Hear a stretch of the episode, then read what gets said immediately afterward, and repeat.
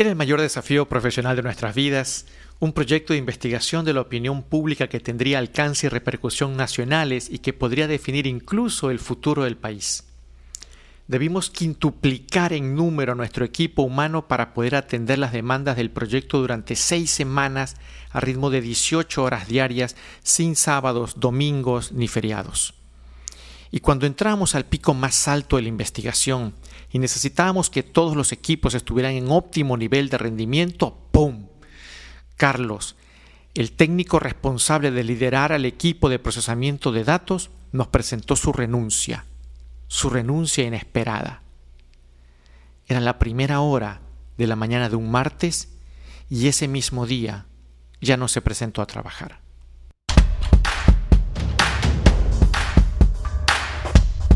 Millonaria y el comunista es un sit and talk entre dos personas que nos reconocemos diferentes en algunos ámbitos, desde el generacional hasta el político. Y que nos reconocemos también coincidentes y compatibles en las tareas de sembrar dudas y de proponer que tal vez el mundo no es como te lo contaron. Hola a todos, bienvenidos a nuestro podcast La Millonaria y el Comunista. Un espacio dedicado a la reflexión. Mi nombre es Denise. Yo soy Iván y el día de hoy vamos a hablar sobre una renuncia inesperada. ¿Qué es lo primero que te viene a la mente, Iván, cuando escuchas la palabra renuncia? Renuncia. Eh, puede ser un poco de dolor, porque uno pierde algo o uno se aleja de, de, un espacio o de una persona, de una, puede ser de una compañía, de un colectivo al que uno se pertenece o al revés, ¿no? el colectivo o el grupo eh, ve que una persona se desapega, sale. Entonces, eh, inevitablemente es una palabra que me, preguntas qué me viene a la mente, me viene a la mente eso, son sentimientos vinculados con la, tristeza. Con la tristeza. En cambio, yo también, eh, cuando escucho la palabra, o escuchaba la palabra renuncia, lo primero que me venía a la mente era un, eh, era como abandono, eh, un, sentido, una connotación negativa. Me, causaba rechazo esa palabra. Pero lo estás diciendo en, en, pasado, me causaba, es decir, que ya no. Así es. Pasaron cosas en los últimos dos o tres meses que definitivamente me han hecho a mí cambiar de perspectiva y justamente es lo que quiero compartir hoy. ¿Esto tiene que ver con la, la historia que comentábamos al principio? Totalmente. Bueno.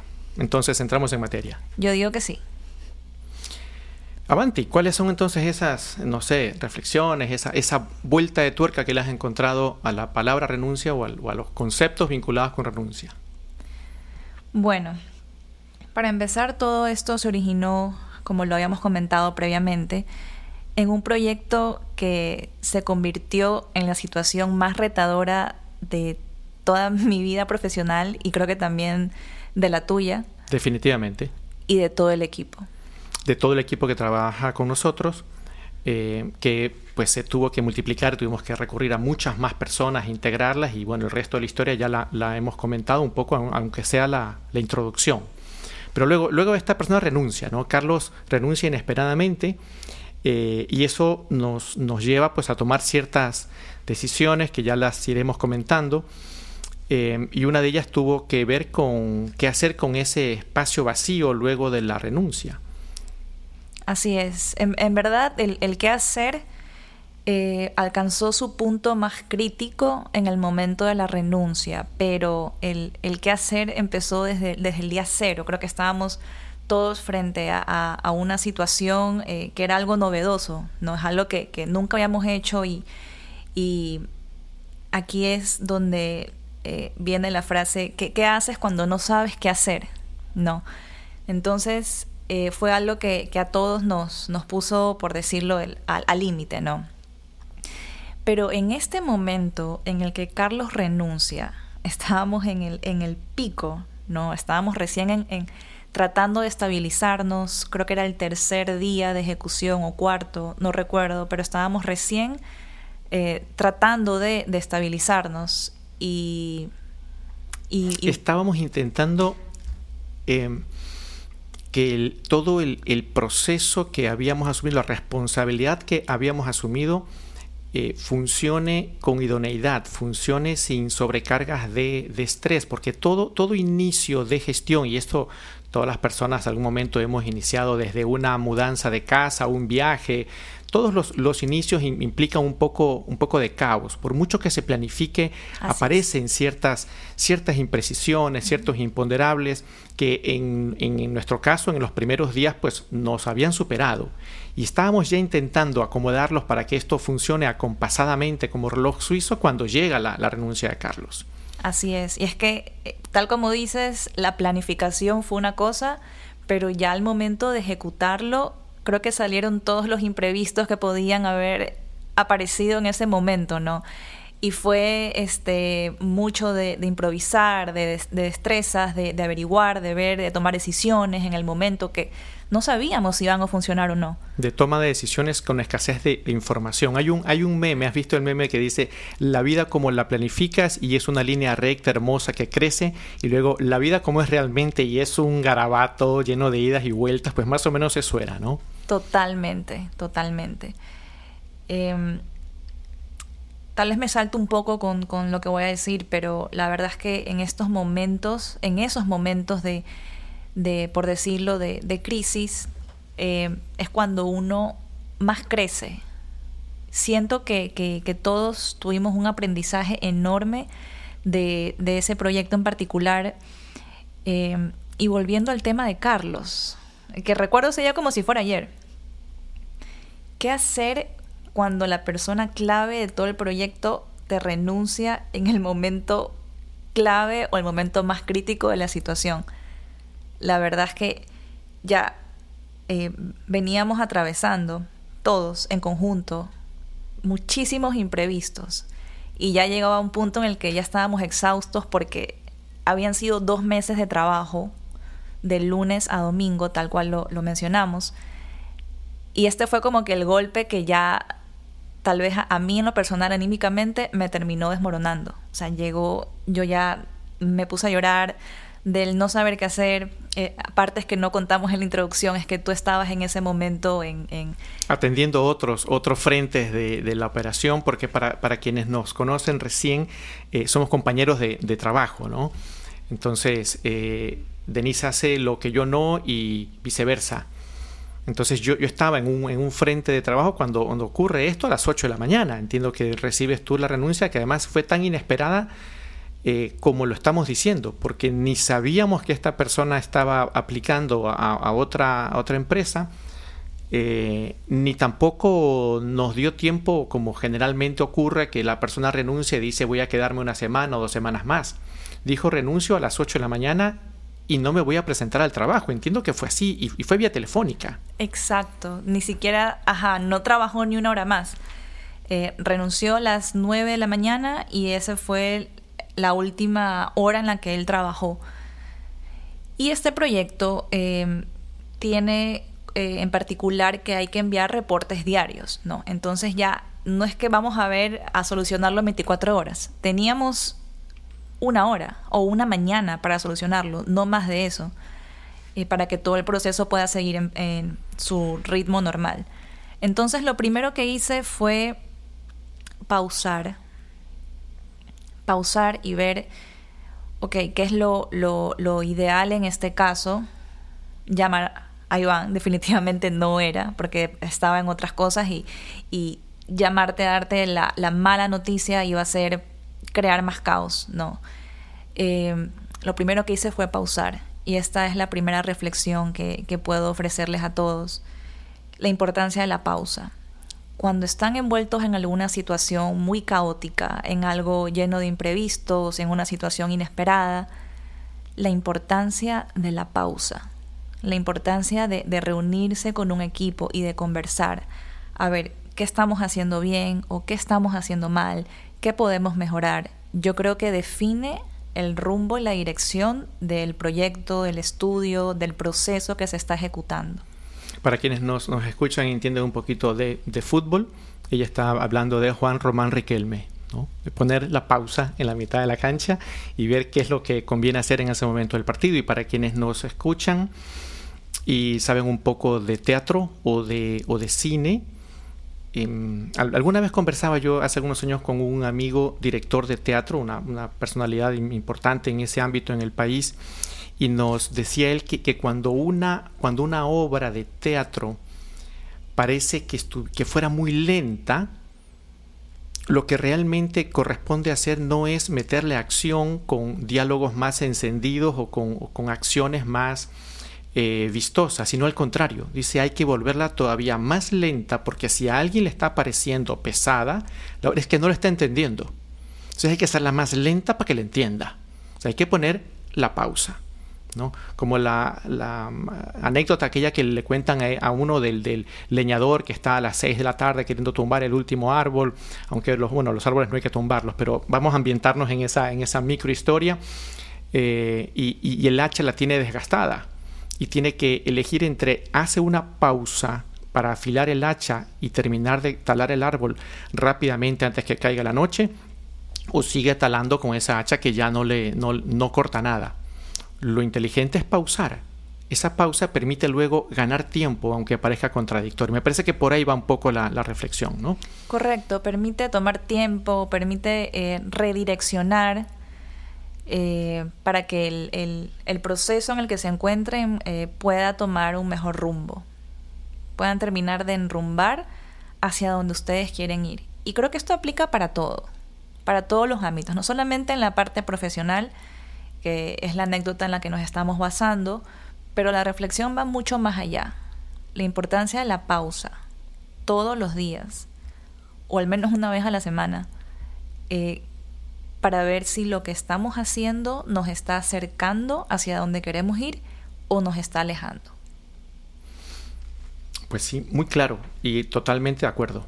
Y efectivamente, no es solamente en el ámbito profesional, por eso quise matizar con un ejemplo de fútbol y uno de teatro y, cine, porque aplica y para cualquier ámbito, cualquier momento de, la, de las vidas personales. Uno puede enfrentar eh, situaciones que no salen como uno las, las planea inicialmente, desde algo tan eh, ligero, tan cotidiano como dónde salimos a comer o un viaje de familia o lo que fuere, y sí, hacer la pausa para, para restablecer qué estamos haciendo bien y mal, los objetivos son esos los que queremos alcanzar, ese es el camino, el medio, la estrategia, etcétera, que, se, que, más conviene, sí o no. ¿Por qué? Y ahí sí, con el, concurso de varias personas, afilar el hacha y vamos para adelante, ¿no? Correcto.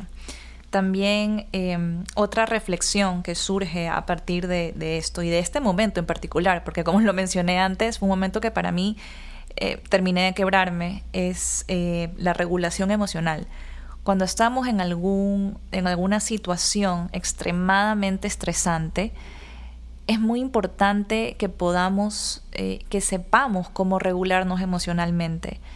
Porque si no ese estrés se va a ir acumulando, acumulando, acumulando y en algún momento va a explotar. Y va a explotar de la, de la peor manera posible. E incluso puede llegar a convertirse en alguna enfermedad. Entonces es importante buscar esos espacios o eh, esas situaciones en las que nos podemos regular por ejemplo, puede ser desde la actividad física hasta jugar con alguna mascota, eh, jugar con hijos para los que tienen hijos, salir con su pareja. Em, el punto es desestresarse. También eh, me pasó que muchas personas del equipo eh, empezaron también a, colapsar, ¿no? Y, así, igual de importante de saber, de saber cómo regularse uno, para mí es igual de importante o fue también igual de importante entender que no era mi responsabilidad la regulación emocional de otros. Y también aplica para todo. Sí, esa, esa regulación emocional a través del descanso o del entretenimiento. El entretenimiento es una necesidad básica de los seres humanos, como alimentarse, como dormir, entretenerse y dormir son, son dos funciones distintas. Cuando uno duerme descansa como, como tal, pero cuando uno se entretiene se, permite saludables momentos de desenfoque y eso se necesita. En la introducción decíamos que este proyecto implicaba trabajo continuo sin sábados, sin domingos y sin feriados, porque realmente así estuvo planteado. Pero una cosa es que el proyecto estuviera planteado así y otro que todas las personas que participaban del proyecto tuvieran eh, el, trabajo continuo sin sábados, sin domingos y sin feriados. Las personas teníamos que rotarnos Y aunque al principio no lo hicimos del todo bien, luego fuimos recomponiendo aquello, entendiendo que necesitamos no solo, reitero, el, el descanso, sino también el entretenimiento. Correcto. Y los que están escuchando van a pensar que somos unos explotadores. Sí, unos explotadores que azotamos a, los trabajadores acá. Eh, la verdad que los azotamos, pero despacito. No. no, no, no mentira. Aclaro que yo, yo no azoto a nadie. A mí no me gusta azotar a nadie. A Iván sí, pero ahí, ahí nos vamos complementando. Eh, bueno, y mira que yo soy el comunista, ¿no? Claro. Bueno, eh, a propósito de eso, eh, el, nombre dice la millonaria y el comunista, pero tú no eres millonaria. No, todavía. Ah, bueno. Y tú no eres comunista. Bueno, si vamos a eso, sí es cierto, yo tampoco soy comunista. Todavía. Ser la calma en medio de la tempestad y ser la, la tempestad cuando hay exceso de calma. Ese, ese, es uno de los roles que debe aprender a, a jugar o a, ejercer quien conduce equipos de, trabajo o inclusive hasta en relaciones de pareja. Cuando uno se exacerba, el otro tiene que guardar la calma y cuando ambos están muy aburridos o muy cansones o muy metidos en rutinas, en cotidianidad, en zona de confort, etcétera, alguien tiene que generar ese saludable caos. Hace, unos minutos decías decías algo al respecto, ya se me, se me fue la, idea exacta, pero lo, lo, que se me gatilló a mí es entender que, que de, lo importante de continuar caminando. ¿No? Y caminar es un doble ejercicio de calma y caos, calma y caos, o dicho de mejor manera, de equilibrio, desequilibrio. Porque cuando uno está eh, quieto, de pie, uno está en perfecto equilibrio. Cuando uno empieza a caminar y saca un pie para caminar, tiene un, un microsegundo en que se desequilibra pero es un desequilibrio necesario para avanzar. Hasta que uno pone ese pie que estiró para caminar, lo pone en el, en el suelo y ya tiene los dos pies en el suelo otra vez. Pero inmediatamente levanta el, pie que se quedó detrás. Y estamos en este, en este permanente ejercicio de equilibrio-desequilibrio, que es lo que nos permite caminar. La perfecta quietud no permite caminar. El perfecto equilibrio no, no permite caminar. Así es, y la vida se trata justamente de eso, de moverse. Si no te mueves, te vas a quedar siempre en tu zona de confort y siempre vas a estar ahí en lo mismo. Y está bien si algunas personas se sienten bien así, eh, con, si se sienten seguros de esa manera, pero realmente eh, la vida en sí en general es de movimiento, es de moverse. Esto me lleva a un segundo personaje de la, de la historia que es Cristian. Porque cuando Carlos renuncia, Cristian, que está digámoslo, para seguir con esta metáfora, está de pie con los dos pies puestos sobre la tierra, porque él estaba ejerciendo un cargo X aquí dentro de la, de la compañía. Eh, es, el, es el elegido para cumplir la función que estaba cumpliendo Carlos. Pero entre Cristian y, Carlos aparentemente había mucha diferencia en experiencia, en edad, en formación. ¿no? Sin embargo, logramos ver algo en él. Sí, eh, de hecho tú, tú lo viste con más claridad que yo al inicio. Ahora retomo la historia para no dejarlos tanto en suspenso. Eh, una vez que ya, bueno, vimos que el, tema de Carlos era algo que ya llegó en el momento menos esperado, eh, decidí pausar, a tranquilizarme un poco y después a conversarlo con Iván. Entonces, lo primero que tú me dijiste en ese momento fue, tranquila, no pasa nada. Ya sé quién va a, tomar esa posición, o sea, ya lo tengo, ya tengo el reemplazo. Yo, yo estaba lista con eh, unas cinco hojas de vida y te decía, dime, eh, te consigo este perfil o este perfil que obviamente iba a costarme, pero lo que sea, ¿no? O sea, eh, la idea era que esto iba a seguir, sí o sí. Pero tú flotando, ese día flotando, ya tienes la respuesta. Es Cristian y después lo vi igual de claro que tú. Cuando tú llegaste a la oficina ese día, Cristian ya tenía todo, toda una estructura montada con, montado con otra compañera de trabajo de él y lo habían hecho de una forma fantástica. De hecho, lo habían hecho muchísimo mejor que Carlos. Claro, Carlos, a ver, para ambientarlos un poquito más, Eh, Carlos era un hombre de más de 40 años, eh, con, educación de tercer nivel o de cuarto nivel, con mucha experiencia en el ámbito de su especialidad, mientras que Cristian es un chico de un poquito más de, 20 años, muy inteligente, eh, a quien le cuesta tomar el protagonismo por sí mismo. Necesita siempre un, empujoncito, que alguien lo ale o que alguien lo empuje, que alguien lo, proyecte. En este caso, la propia situación lo proyectó y de alguna forma lo que hicimos fue validar aquella, aquella proyección. ¿no? Eh, darle un poco de forma, claro, hubo que presentarlo delante de los demás compañeros, empoderarlo de la situación, generar el, ascenso como corresponde, el ascenso tenía que verse reflejado en remuneración, porque no hay, no hay ascenso si la remuneración también no asciende, ¿no? entonces hubo que, gestionar todo eso en horas y, y nos fue fantástico, porque Cristian resultó ser mucho mejor manejando equipos de trabajo. Recordemos que, Carlos era, el jefe, era el líder del equipo de procesamiento de datos, que eran, no sé, 15 personas, algo así. Y, Cristian resultó ser, aunque tenía menos conocimientos y menos experiencia, pero resultó ser un, un líder, al menos para, ese, para esa coyuntura, un líder formidable. Manejó muy bien a los equipos, los organizó, les puso metas, eh, armó cuadros de trabajo con, metas, con eh, metas intermedias, con horarios para entrega de la, información. Fue eh, la sorpresa del, proyecto, de lo más destacado de las seis, siete semanas que duró el, proyecto finalmente, fue esa gestión que hizo Cristian a partir de ese, de ese momento. Entonces, me lleva esto a una, una, idea, lo importante de eh, estar listo para cuando las oportunidades llegan. Las oportunidades se cruzan, uno no sabe cuándo se levanta de la cama un día y se va a encontrar, bien sea con algo no muy grato en el día que le puede cambiar a uno la vida, como también se puede encontrar uno con una sorpresa, con una propuesta, con algo, con una oportunidad. Lo importante es estar listo para la oportunidad, de haberse venido preparando y cuando digo preparando no es solamente en cuanto a conocimientos, que ya eso demanda mucho tiempo y mucho enfoque, sino también venirse preparando mentalmente para estar listo para, asumir, para dar saltos.